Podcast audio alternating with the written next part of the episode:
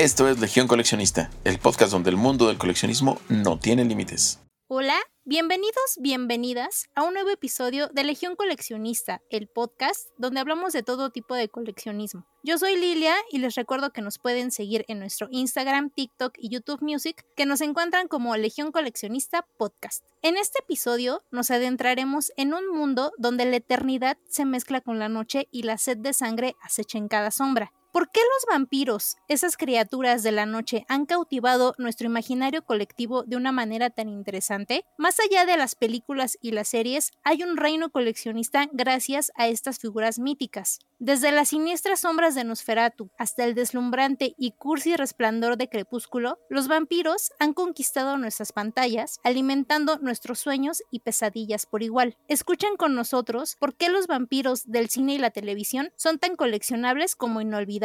Así que afilen sus colmillos y acompáñanos en este escalofriante viaje a través de los siglos y las pantallas. Hoy me acompaña de nuevo mi amigo Lalo Banda. Hola amigo, ¿cómo estás? Hola Lili, ¿cómo estás? Bien, muy contento por hablar de vampiros. Llegó el momento de hablar de puros vampiros. Muchas gracias por invitarme. De nada, de nada. Es un tema bastante amplio, entonces lo vamos a tratar de llevar como yéndonos por las series o las películas más famosas para empezar este viaje escalofriante. Y vamos a comenzar desentrañando por qué los vampiros han conquistado los corazones y la intriga de los coleccionistas. Porque es muy diferente que te guste Drácula de Bram Stoker a Blade, a los vampiros de True Blood o Crepúsculo. ¿Tú qué crees que es lo que hace que estos seres de la noche sean tan cautivadores, pero a la vez tan diferentes entre sí? Híjoles, está ambiciosa la pregunta y sí, como dices, es bastante vasto el tema. Para resumirlo, yo diría que son cautivadores porque no son lo que somos. Así, o sea, en cortito, ¿no? Como siempre, la respuesta corta. La respuesta larga, pues porque estás ante un mito y es uno de los mitos más antiguos, que aparte de todo tiene mucho folclore, o sea, tiene tanto folclore que cada parte del mundo hay al menos una manera de referirte a, estos sujetos, a estas sombras, por usar un concepto eh, medio psicológico, ¿no? Como les llamaba Carl Jung, a estos aspectos, a estos instintos de los humanos reprimidos, o expresados más bien de una forma más primitiva, ¿no? Yo los vería así, o sea, son justamente esto, las y los vampiros, son todo eso que no nos atrevemos a hacer. Digo, son una encarnación del mal,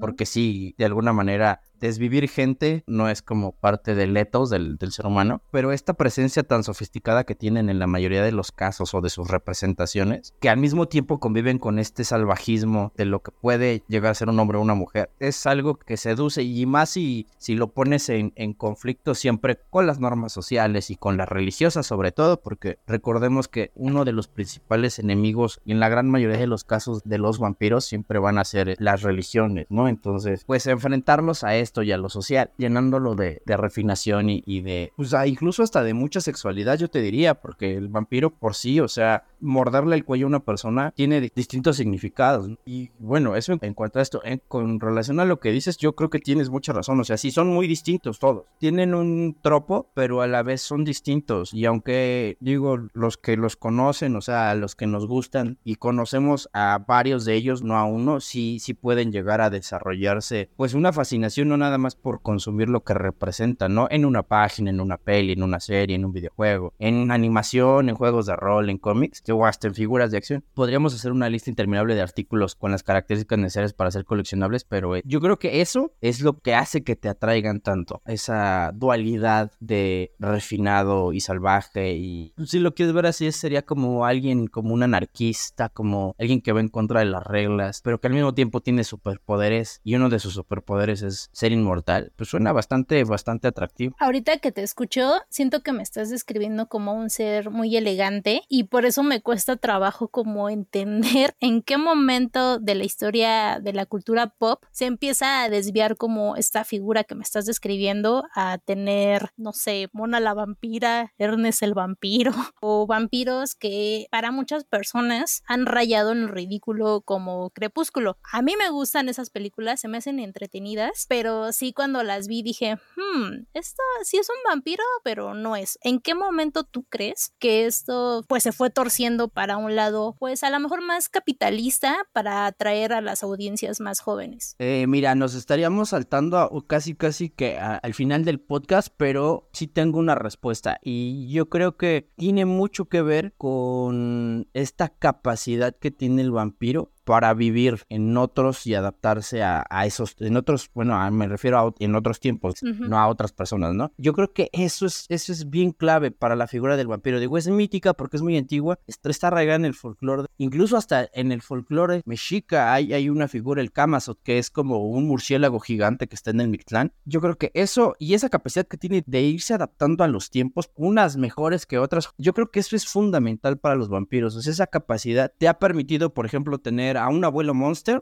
y en esa misma época, pues, estamos hablando de la tele, ¿no? Tener a, Barnabas Collins de Sombras Tenebrosas, que ya después Tim Burton hace una versión para el cine, pero también tienes en los 70s, 60s a un vampiro gay en la danza de los vampiros de Roman Polanski. Tienes al Patolín en el Conde Pátula, tienes al, a los chicos perdidos, que es como un híbrido de los niños perdidos de Peter Pan y, y justamente el mito del vampiro, pero muy punk, ¿no? Con The Lost Boys, está la adaptación de Coppola, de la que platicamos en la primera temporada, ¿no? Que ese, por ejemplo, ese vampiro es muy distinto a los que se conocían hasta ese momento en Occidente. es un vampiro eslavo, folclore eslavo y es muchísimo más fiel a las páginas del libro, incluso. Y así, o sea, puedes llegar hasta entrevista con el vampiro, la primera versión la quiso Neil Jordan. Después, de hecho, Jordan hace una película, no sé si la han podido ver desde el 2012, se llama Byzantium, y ahí sale Saoirse Ronan, bien jovencita, y ahí son vampiras, pero son unas vampiras ya más urbanas. Entonces, ya este, este vampiro, pues ya es un vampiro muchísimo más actual. Están los vampiros del crepúsculo amanecer de Tarantino. O sea, hasta Tarantino tiene sus propios vampiros. Está Inframundo. Y así, o sea, puedes llegar hasta, por ejemplo, me acuerdo que en el 2005 hacen una adaptación de una trilogía que se hizo de novelas gráficas con Batman, donde el Némesis es Drácula. Y la hicieron película animada en el 2005. Tienes por ahí a Vampirella, que también salió de un cómic y luego eh, por ahí del noventa y tantos le hicieron una versión medio rara en película. Y quizás a lo mejor del que más nos acordamos, quizá porque fue el vampiro que nos tocó ya, como que de hecho fue de los primeros intentos que se hicieron de manera exitosa de llevar un cómic en más forma a la pantalla grande. Yo te diría que podría ser Blade, que es uno de los vampiros, a lo mejor no el más representativo para todo el cúmulo de vampiros que hay, pero ¿cómo pasas de un vampiro que usa capa, como Bela Lugosi, a un vampiro afroamericano que anda con espada y anda todo vestido de piel? Es lo que te digo, esa capacidad que tiene el vampiro para adaptarse a los tiempos, o sea, este el vampiro que brilla, ¿no? Este, que incluso, pues sí, digo, es bien curioso, pero por ejemplo, ese vampiro que brilla, incluso el mismo actor que lo hizo hoy por hoy, pues mucho tiempo se dedicó a atacar a, que es un vampiro, pues a lo mejor yo creo que el, el mal maltratado en Crepúsculo, ¿no? Pero digo, a pesar de que existió, 2008 es un gran año para los vampiros, porque se estrena True Blood, que es, es una serie, esa serie está basada en libros. Y luego ese mismo año hay una serie que es como más para chavitos, que se llama La saga de Darren Shan, porque Darren Shan es el autor. Y de esa saga son como nueve o diez libros, no me acuerdo, los leí hace mucho. Hay una película que se llama El Cirque de Freak.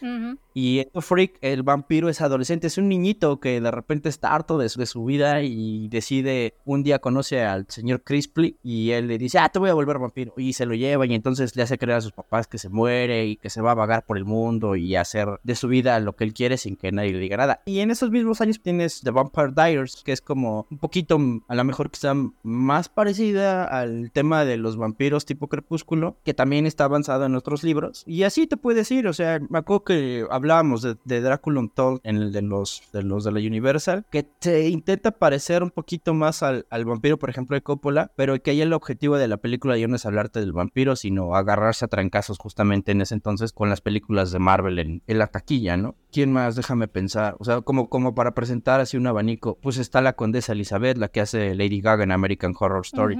Y ya más nuevas, pues está la versión de Drácula que hizo Steven Moffat para Netflix, que es un vampiro que está literal, es el libro de Drácula, pero actualizado, en, o sea, sucede en nuestros tiempos. Está Misa de Medianoche de Mike Flanagan, que ese vampiro es salvaje, es muy gore. Por ahí está Chapel White, que es como la precuela de Salem Slot, que es un libro de Stephen King, que lo hicieron serie igual en los 70s. Y así, o sea, podríamos llegar más recientes, la entrevista con el vampiro, pero en versión serie, que le hicieron el año pasado, ¿no? Y justamente ahorita, mientras grabamos esto, en las salas de los cines está el último viaje del Demeter, que la está haciendo la Universal, y lo retoma un cachito de lo que sucede en ese viaje que hace el conde Drácula en el libro de Transilvania hacia Londres. Esta la dirige un tipo que se llama André Obredal No la he visto, la verdad, pero he leído buenos comentarios. Entonces, yo creo que es eso, Lili, esa capacidad que tienen. Yo creo que eso es lo que te permite tener vampiros para todos gusto y para todo momento, yo te diría que hasta del día. Y es que sí, los vampiros han evolucionado de una manera asombrosa a lo largo de la historia del cine y la televisión. Desde el siniestro conde Drácula hasta las aventuras del conde Pátula, como nos decías, el espectro de estas criaturas es vasto. Así que empezamos este viaje express a través del tiempo para que nos cuentes rápidamente cuáles son tus series y películas favoritas de vampiros y por qué. Es más, te voy a dar, te lo voy a poner más difícil. Solo dime una serie y una película con las cuales te quedarías de este género. Es muy complicado. Eso sería una crueldad, porque si son muchos. Bueno, dame dos. Híjole, mis, no podemos hacer una excepción con la tarea. Mira, es que el primero, por ejemplo, tendría que ser sí o sí Bela Lugosi. Sin embargo, a mí me gusta mucho la personalidad que tiene Lestat de Leon Court, que es el protagonista de las crónicas vampíricas que, que las concibe la difunta madre de los vampiros que es Sunrise, ¿no? Pero de Lugosi, lo importante es este arquetipo que crea del vampiro que conocemos en los cines y después de eso, cómo sobreviven. Por ejemplo, hay un dato justamente de esta versión que no es muy conocida, pero Drácula antes de llegar al cine se hizo en teatro. Hay una propuesta que hacen en el veintitantos, en el, no me acuerdo en qué, 20, en 1920 algo, en la década de los 20. El hombre que la hace se llama Hamilton Dean. Y entonces él lo que hace es que para simbolizar esta parte en la que el humano se convierte en murciélago, le ponen una capa de terciopelo con cuero negro afuera y con seda en el interior, que es la misma capa que vemos de Bela Lugosi y de todos los vampiros de ahí para adelante. Así como hablábamos en el episodio de Indiana Jones del Fedora y de Indiana Jones, aquí la capa es como el leitmotiv vampírico por excelencia. Eso sería como lo que lo haría más entrañable al Bela Volviendo a la lista, en México tienes a Germán Robles, que él fue el conde Drácula en la misma versión. Si quieres saber más de esto, ya lo platicamos en la primera temporada, de cómo se filmaron a la par tanto el vampiro como Drácula de, Top Running en el 31 y usaban los mismos sets y todo. Eh, está Nosferatu de Murnau, es el primer vampiro en llegar al cine. Entonces, pues digo, así está muy difícil. O sea, así me estás poniendo como en muchos, en muchos predicamentos. ¿Quién más? Pues está Jesús Gris, lo hacía Federico Lupi en, en la invención de Cronos de Guillermo el Toro. Y Guillermo del Toro hizo unos libros que se llaman La Trilogía de la Oscuridad, que después los hicieron serie, que se llama The Strain, la serie. Y ese vampiro es un vampiro eslavo, pero es un vampiro que padece de gigantismo, se llama Joseph Sardu. También es muy imponente porque aparte le crea un bastón que tiene una daga de plata y tiene la forma de lobo en la empuñadura. También están las mujeres vampiro, las que se enfrentaron al santo, cuando este Alfonso Corona lo dirige al santo en el 62, en el santo contra las mujeres vampiro. Y ya más nuevos, estos vampiros de los que te voy a hablar son como más, más actuales, ya no son tan académicos, por decirlo de alguna manera. Están Miriam y, John Blakelock. Hay una película de Tony Scott que se llama El Ansia, y Miriam es Catherine Devenue y John Blakelock era David Bowie. Y él estrenaron en el 83. Esos vampiros están bien chidos, porque aparte ahí te hablan un poco de cómo envejecen los vampiros. Otros que también me fascinan así mucho son y Oscar de Déjame entrar,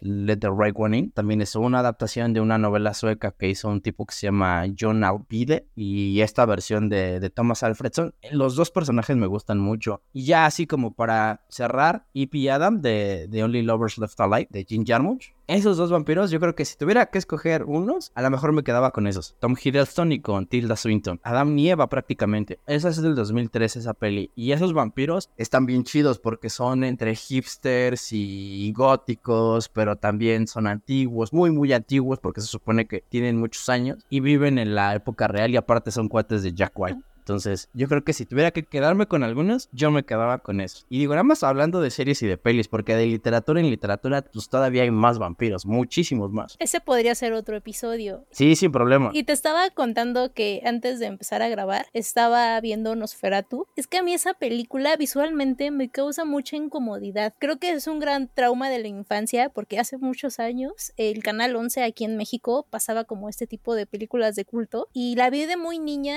y no puedo. Visualmente no me gusta el diseño, el actor lo hizo tan bien que sí es así como de, ¡ay! Feo, feo el señor. De actores no sé mucho, pero sí te puedo platicar que Max Shrek, que era el actor que hacía al conde Orlok, Ujú. que es una representación igual de, de Drácula de, de la versión de, de Bram Stoker, pero él realmente dicen que llegaba al set a grabar ya caracterizado, según esto, ¿eh? o sea, eso que les cuento es una anécdota que leí por ahí en algún momento de mi vida, que decían eso, que él realmente nunca llegó sin maquillajes a trabajar al set con Murnau. De hecho, y si pueden, búsquenla, eh, hay una película del 2000, si no me falla la memoria, que habla de esta particularidad, se llama La sombra del vampiro, bueno, The Shadow of the Vampire, no sé, en- ya sabes que en Latinoamérica cada quien le pone el nombre que quiere, en una de esas la encuentran como las fantásticas aventuras del conde Orlok o algo así. En esta película que les platico, William Dafoe sale de, de Max Shrek y lo que te dan a entender es que Max Shrek era un vampiro. Y que todo el tiempo lo que sucede, ya ves que hay una parte al final de la... Bueno, los que no han visto la película de Nosferatu, discúlpenos, pero ya tuvieron muchísimos años para verla, y así que se los vamos a contar de rápido. En la parte donde él desaparece, se supone que eso sucedió realmente en la cama. Eso es lo que te cuenta la sombra del vampiro. A partir de este hecho de que nadie, nadie nunca vio a Max Shrek llegar y maquillarse, sino que él ya llegaba en personaje todo el tiempo a, a grabar Nosferatu. Es que ya pasaron 100 años de la película, ya spoiler no era. Y tiene todo el sentido del mundo. Es que sí lo veo y la verdad como que no, no es un sentimiento agradable a comparación de otros vampiros. Yo de series, la verdad es que me voy a ver un poquito más fresa. Yo me quedo con Buffy la Cazavampiros, pero porque yo crecí con Buffy la Cazavampiros. Y se me hacía muy interesante que a pesar de ser como una serie para chavitos de los noventas, sí respetaban como estas reglas, pues a lo mejor no explícitas, porque en Crepúsculo se las saltaron olímpicamente, esto de que los vampiros tienen que pedir permiso para entrar, o de que el sol los mata, o cuando Buffy les daba con la estaca, se convertían en polvo. O sea, a mí me gustaba eso. También eso de que los vampiros no tienen reflejo, salía en la serie. Ya después pasaron los años y Buffy se fue convirtiendo como en otro tipo de productos donde ella peleaba con monstruos y hasta tiene un episodio musical. Pero al principio a mí eso me gustaba mucho de que existía es- este personaje de la cazadora, de las cazadoras, y que salían estos vampiros que al fin y al cabo después se convierte en una historia de amor. Y no sé también por qué las historias de estos seres siempre terminan en un romance. Por el mismo género, como son parte del, del género gótico, todas tienden a...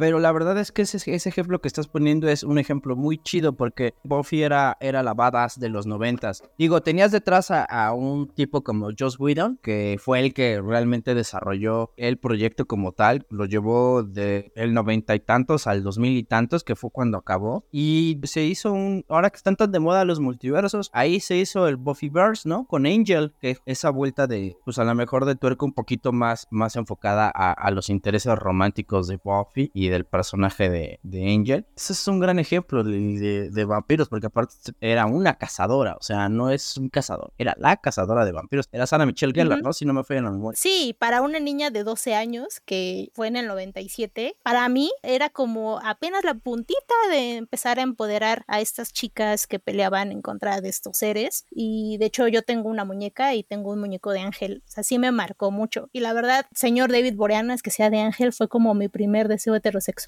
de mi adolescencia. Entonces tengo como muy marcada esa serie para mí, que al final les digo, ya empieza a torcer un poco la historia y se vuelve un poco chafona porque eran los noventas, los efectos no son buenos, la verdad, pero sí es algo que creo que hasta la fecha hay cómics y siguen teniendo la cara de Sarah Michelle Gellar, a pesar de que Josh Whedon está canceladísimo, pero ella sigue dándole vida al personaje aunque sea en forma de cómic. Sí, digo, de alguna manera es lo, lo que platicamos ahora. Entonces, esa capacidad que ha tenido el vampiro o los vampiros para adaptarse a, los tiempos, yo creo que pocas cosas las, siguen teniendo. Yo, es más, yo, y está comprobado, o sea, estamos hablando de, ya tienen 100 años algunas cosas de las que se crearon. Digo, Buffy no tiene 100 años, pero ya quiero yo ver en 100 años, digo, no creo que lleguemos a esa edad, sería algo muy sorprendente, pero ya quiero ver cómo se van a comportar, por ejemplo, los Avengers o, o los superhéroes que estamos viendo hoy en día en pantalla o en cómic en 100 años. ¿No? O sea, yo creo que el tema del vampiro y esa capacidad que tiene es única, casi casi propia del vampiro. Y con todo esto que hemos estado platicando, estas series y películas que hemos nombrado, ¿cuál crees entonces que es la franquicia más icónica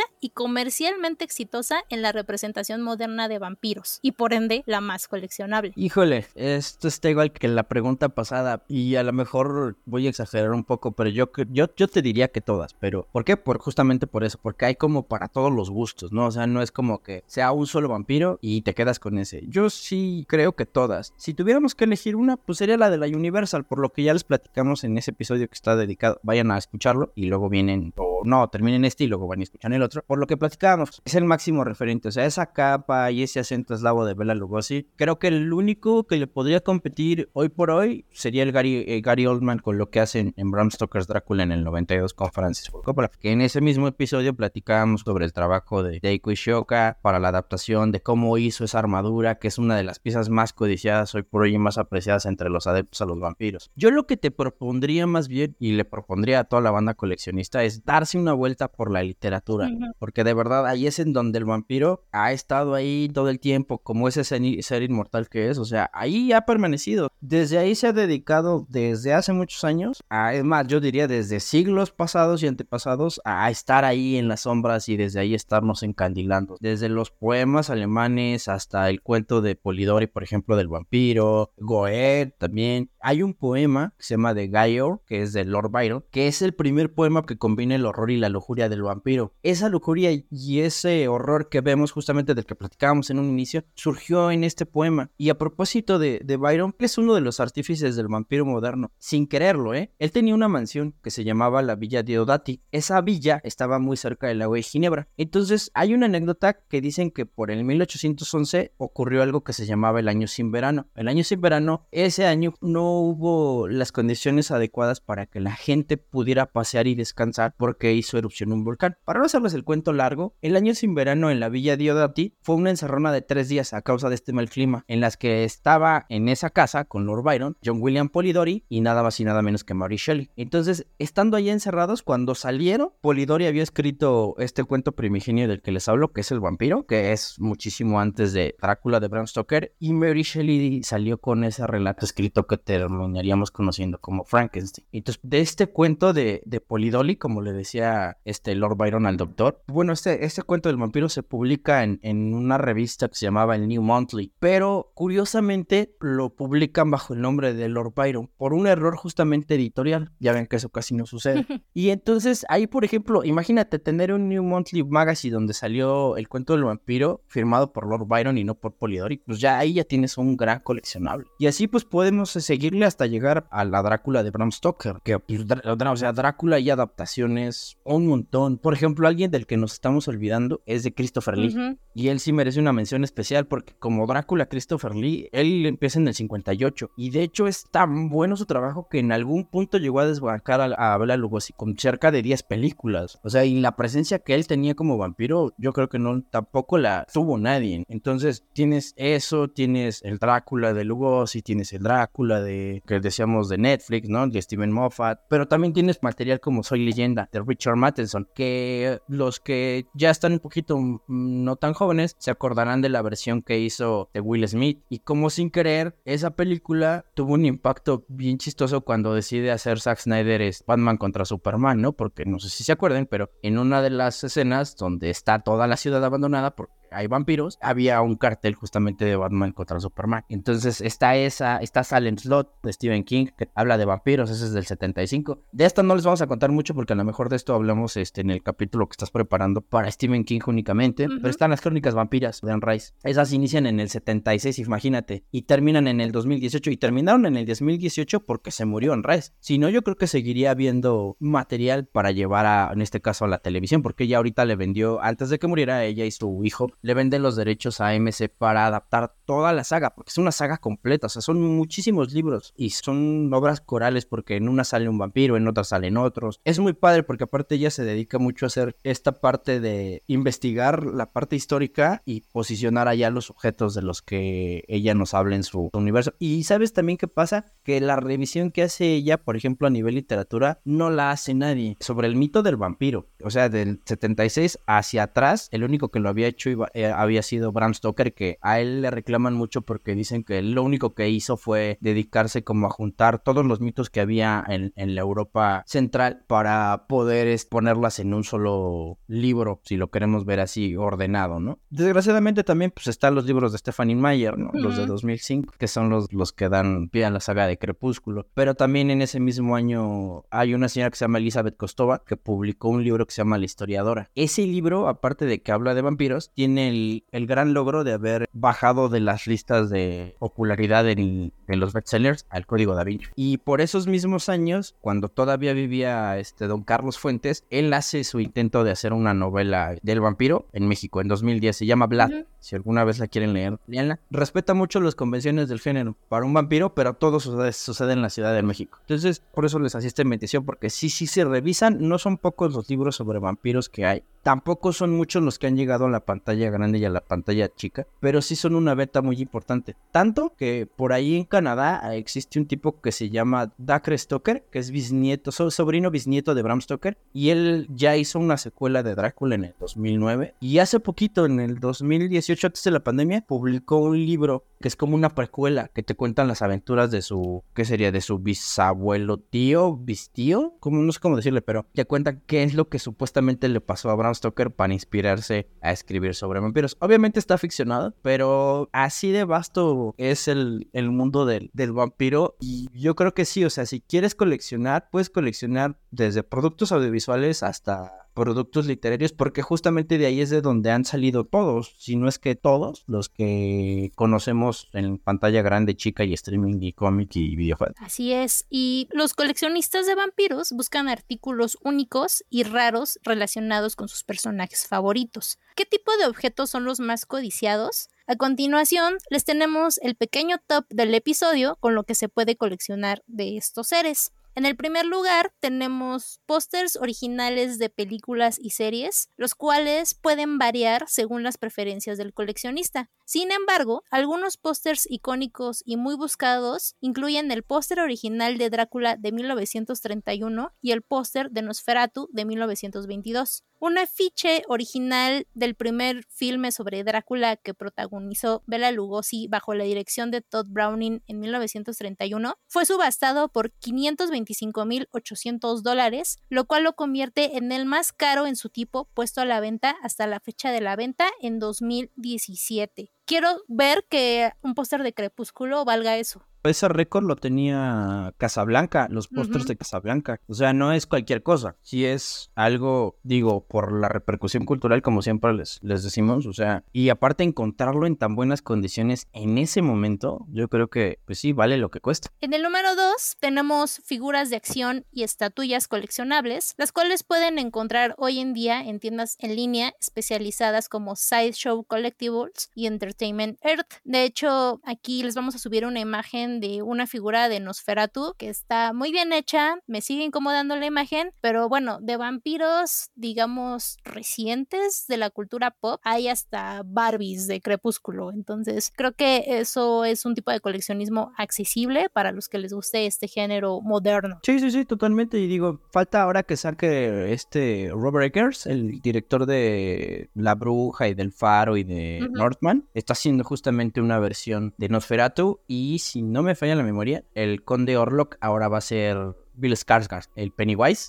Eso va a estar padre porque si llega a tener la aceptación necesaria para que sea comercialmente viable, podríamos tener coleccionistas ya no nada más de Bill Skarsgård como Pennywise, sino también como el Conde Orlok. Escogimos elementos como de todo un poco porque realmente cada película o cada serie nos da para un episodio. Entonces, en el número 3 tenemos merchandising oficial que se puede encontrar igual en tiendas en línea de licencias oficiales de películas y series. Como como la tienda en línea de Crepúsculo. Y aquí vamos a hablar un poquito de coleccionismo de cine, que es más bien los props. El anillo de compromiso de las películas de Twilight se vendió en una subasta por 13.600 libras en 2016. Digo, ahí aprovecharon todo el hype, ¿no? Que tenían el cierre de la saga, pero pues sí, digo, a fin de cuentas, en gusto se rompen géneros. Y hay gente que se identificó cañón con estas sagas, con los actores y con lo que sucede en los libros. Y digo, lo chistoso es como, sin querer, eh, esta saga terminó dando paso a una saga que habla sobre sadomasoquismo como 50 sombras de Grey, ¿no? Que era como te la vendían en ese entonces.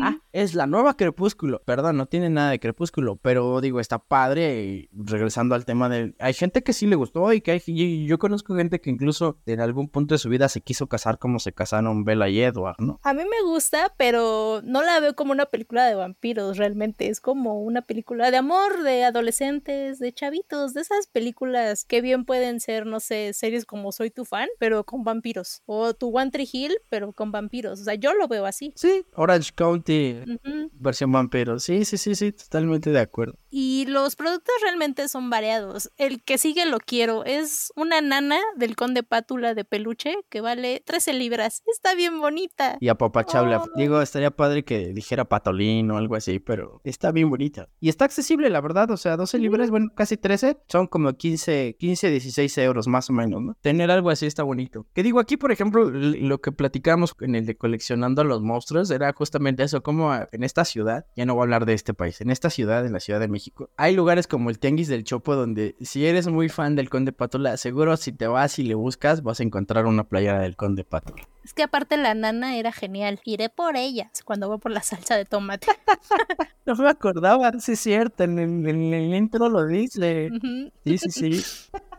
En el número 4 tenemos guiones originales o fotografías firmadas por los actores, actrices, directores que pueden conseguirse en convenciones de fans y eventos o en línea en sitios como autografía.com. En sitios como eBay, dependiendo el vampiro de su elección, también se pueden encontrar ciertas joyas. Aquí picándole al eBay de Reino Unido, hay un autógrafo con una foto de Bela Lugosi en 795 libras, que si ustedes clavado en eso, pues no está tan caro. Obviamente tiene que pagar el envío, pero viene con su certificado y toda la cosa. De ese que dices, está, ya ahorita que les decía de la sombra del vampiro, hay uno, el póster de la sombra del vampiro, que de hecho esa película, poca gente lo sabe, pero la produjo Nicolas Cage. Bueno, este póster está firmado justamente por William Dafoe, que es el que sale del Conde Orlok. Está en 202.53 dólares. Eh, bastante razonable. La película es muy buena, de hecho, alguna vez pueden verla, veanla. Pues están bastante razonables. los otros también están están muy padres. No sé si quieras platicar de ellos. Sí, es un autógrafo de Benjamin Walker de esa película.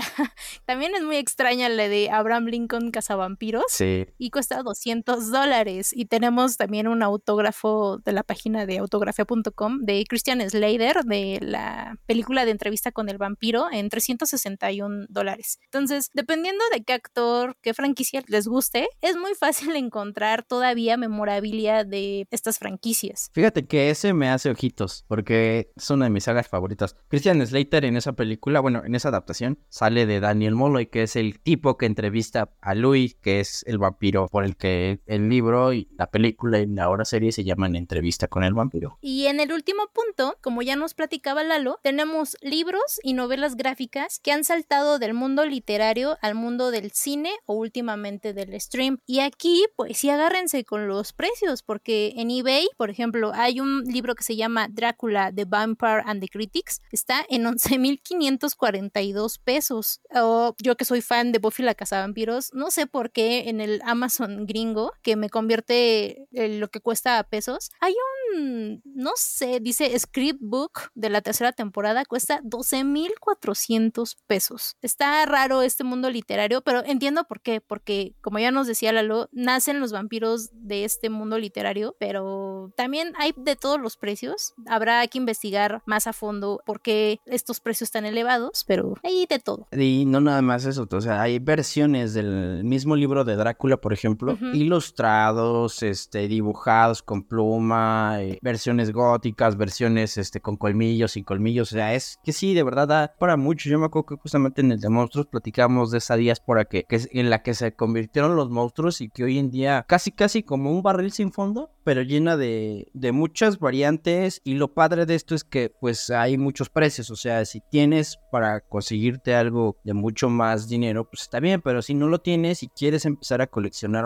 cosas de vampiros, pues también hay como posibilidades. Yo me iría realmente por los libros. Viendo esta lista, creo que un libro tiene más tendencia a elevar su valor que a lo mejor una playera de Crepúsculo. No es por echarle a Crepúsculo, a mí me gusta, pero no la veo como una película de vampiros. Completamente, y tanto esos como los, incluso los cómics, porque hay muchos cómics también de vampiros, creo que es como un, un buen punto de partida. Digo, eventualmente, y eso es lo padre de la parte de los libros, en algún momento se van a convertir en algún producto audiovisual y podrán presumir que lo tienen desde antes. Y si pega el producto, pues de alguna manera el valor de lo que tengan, pues se va a elevar y van a ser ustedes quizá muy felices, o a lo mejor no, porque no lo van a querer vender. Sí, y aparte de libros y cómics, pues los mangas. Yo también me he echado un par de animes o animes, como le quieran decir, de vampiros, desde Castlevania, el Vampire Hunter, que me tocó igual en los 2000, o ya viéndonos más cursi, me eché una serie que se llama Vampire Night, que solo tuvo una temporada en televisión, pero sí me leí todos los mangas. Entonces hay como de todo para coleccionar, porque al fin y al cabo, como nos decía Lalo, pueden ser o vampiros muy sangrientos o vampiros muy románticos. Entonces usted ahí elige. Fíjate que ahorita que dijiste anime me acordé, en el 2000 5, creo, que se llamaba Blood Plus.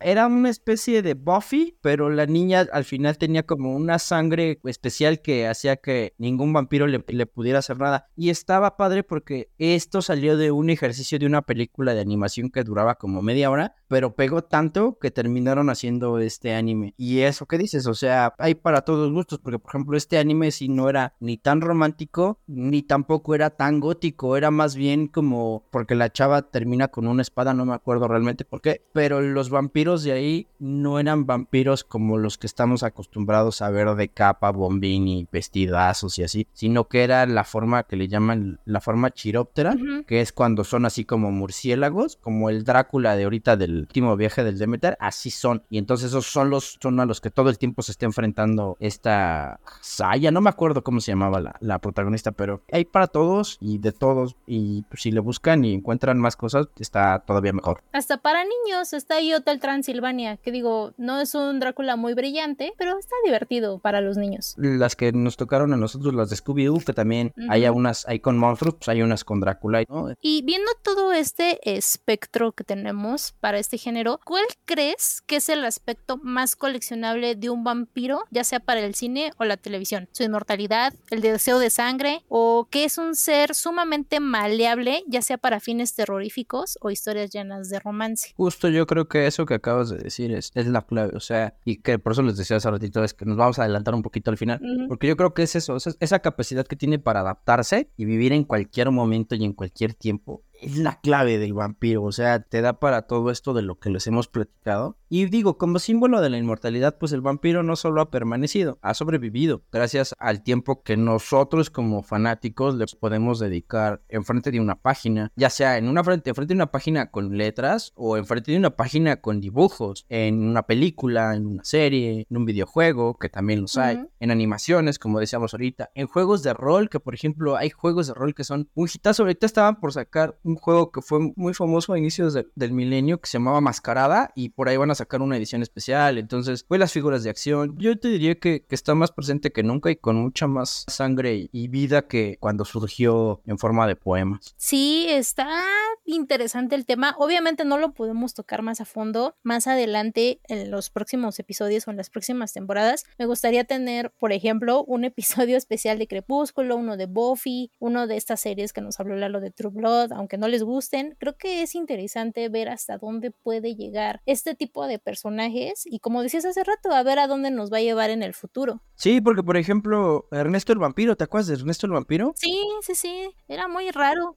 Era una animación, no recuerdo la verdad el, estudio de, de, dónde salió, pero era un vampirito que es totalmente y, completamente accesible para un niño. No porque quieras convertir al niño al vampirismo, pero a fin de cuentas es el vehículo para darle un mensaje a esa audiencia. Y yo creo que eso es lo padre de los vampiros. Puede serte desde lo más god, de lo god, que incluso han llegado a influenciar hasta modas urbanas, ¿no? Sobre todo aquí en la ciudad, los gods. Hay gente que realmente hace convenciones porque cree y tiene la firme convicción de que son vampiros y se compran dientes retráctiles y se juntan y beben este lo que según ellos es sangre, obviamente no es sangre, pero está padre, o sea, lle- llegar a ese nivel de qué digamos lo de poder hacer una catarsis a través de algo que en algún momento pues era visto como no como algo prohibido, pero que sí estaba asociado al mal y a ciertas cosas que perturbaban por ahí los estándares sociales y que hoy por hoy sean tan bien aceptados y que se permita o se tenga esa apertura de poder hablar de ellos y consumirlos sin dañar a nadie, yo creo que está padrísimo.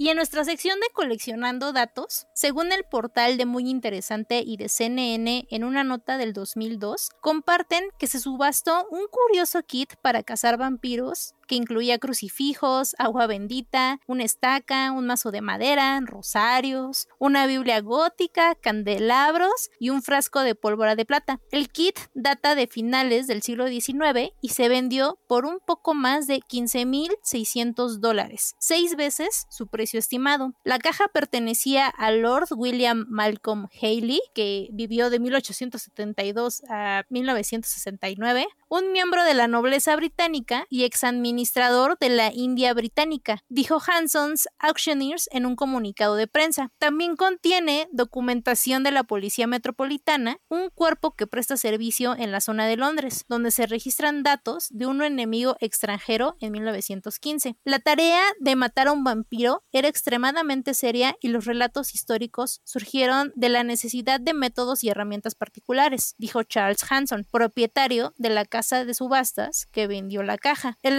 espeluznante artículo atrajo postores de todo el mundo, incluidos postores de Francia, Estados Unidos y Canadá. Ganó un postor anónimo de Reino Unido. No está claro si el comprador pondrá el kit en uso, pero Hanson's Auctioneers dice que la creencia en los vampiros, una criatura no muerta que se dice que necesita de sangre humana para sobrevivir, se remonta a cientos de años y persiste en algunas partes del mundo en la actualidad. Y está bien chida la caja. Sí, completamente. O sea, trae el mazo, trae sus mosquetes, este, las cruces. Digo, nada más le faltaron ahí los sacos. Pero está padrísimo. Y yo creo que el valor es por la data 1900, ¿qué decías? 1915, ¿no? Ujú. Entonces, a, a día de hoy, si te metes, por ejemplo, a sitios como Etsy y le pones ahí este kit para cazar vampiros, hay unos productos muy padres. Y yo creo que en, el nivel, así que dependiendo del nivel de complejidad, es el precio, ¿no? Porque hay unos que dicen kit para cazar vampiros y es una cajita muy bonita, así llena de terciopelo y sobre es un crucifijo, algo que dice Holy Water y tres dientes de ajo. Pero también hay cosas que están arriba de los 10 mil pesos, que están muy bonitas. Tienen igual las cruces, los cirios, las Biblias, los rosarios, todo obviamente hecho para que se vea como si fuera algo muy antiguo, no lo es, pero este encanto que tiene por ser algo que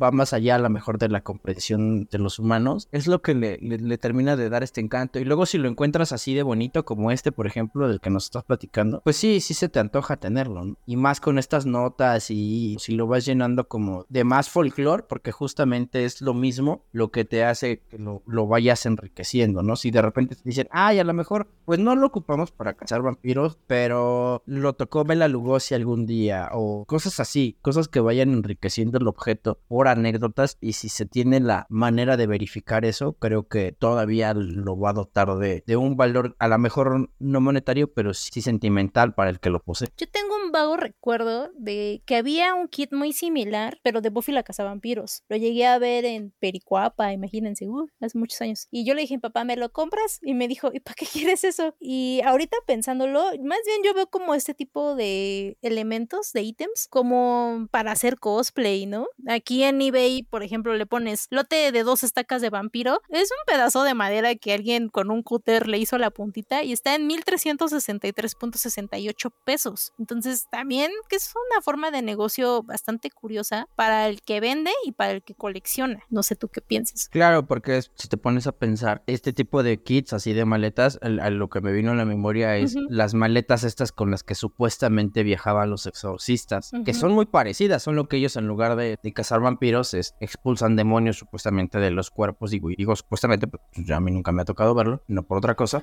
aquí respetamos a todos, pero es, pues es lo mismo, o sea, esa es como una cajota. Me acuerdo que en dónde fue, ah, pues justamente en Guadalajara, cuando fue la exposición de Guillermo, tenía una caja así como esta, pero para Cronos, porque en Cronos también estaba dentro la, la, el este artilugio que le da vida al señor Gris, estaba escondido en un ángel, pero abajo del ángel está como una caja con todas las herramientas con las que se activa el dispositivo, que es la sangre, pero bueno, ahí te explican cómo funciona. Y como es una película que ya no es ni siquiera de este siglo, pues sí, la óptica que te da es de algo antiguo, lo mismo que sucede con, por ejemplo, con la pistola de Hellboy, que trae supuestamente balas con astillas de la cruz de Cristo y cosas así. O sea, son cosas que de alguna manera son tan góticas que te van despertando el interés. O sea, a lo mejor si no por poseerlas, sí por conocerlas, porque tienen ese, esa seducción de cosas que sucedieron hace muchísimos años, cuando todavía ni siquiera estábamos en el mapa, ¿no? O sea, cuando todavía ni siquiera se hablaba de películas, sino nada más de pergaminos y de abadías y de castillos y de personajes que también inspiraron estas historias, ¿no? Que igual a lo mejor eso te daría para otro programa porque hay muchos personajes históricos que dieron paso a estos mitos de estos vampiros de aristocráticos, refinados y sanguinarios me gusta mucho lo que dices porque este tipo de elementos yo creo que no se deberían de perder, ni de una forma coleccionista, ni de una forma de verlos a diario, porque como yo te decía hace rato, estas reglas, estos ítems, esta memorabilia no se ha usado últimamente en las franquicias más famosas o que son dirigidas para adolescentes. Ellos no saben que a lo mejor a un vampiro le tienes que dar con la estaca o que los ajos, aunque nos dé risa, en algún momento sí fueron importantes. Entonces, para mí sí es importante que todavía exista este tipo de movimientos, ya sea que se los tomen en serio o no, para no perder esa esencia de la que hemos hablado en todo el programa. Sí, completamente de acuerdo. Yo creo que puede sonar a lo mejor un tanto, no sé si desatinado o arcaico, pero si ese culto al objeto no es como reverenciar el objeto, sino tener justamente esta asociación a algo que de alguna manera te ofrece, si no un bienestar,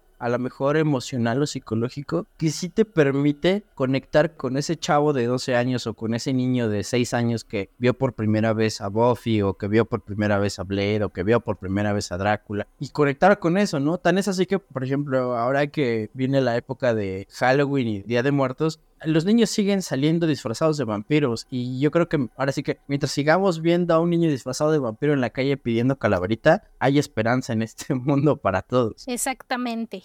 Para despedirnos, no olviden seguirnos en Instagram y TikTok. Estamos como Legión Coleccionista Podcast, donde nos pueden mandar las fotos de sus colecciones, comentarios, de qué temas quieren que hablemos, etc. O nos pueden seguir por favor en Spotify, YouTube Music, Google y Apple Podcast. A mí me pueden seguir en Twitter o X y Threads. Estoy como arroba liamx7. Y amigo, tus redes. a mí me encuentran como la Lobanda el La Lobanda. En Twitter, en Facebook, en Instagram, en, TikTok. Casi no lo uso, pero también ahí estoy. Si nos quieren ir a reclamar alguna imprecisión de este episodio, ahí estamos para escucharlos y para platicar y para que nos enseñen sus colecciones de vampiros. Me urge un remake o un reboot de Buffy la Casa Vampiros. Ahí se los dejo de tarea. Nos escuchamos la próxima semana. Bye. Adiós. Este fue el podcast de Legión Coleccionista. No olvides seguirnos en nuestras redes sociales. Hasta la próxima.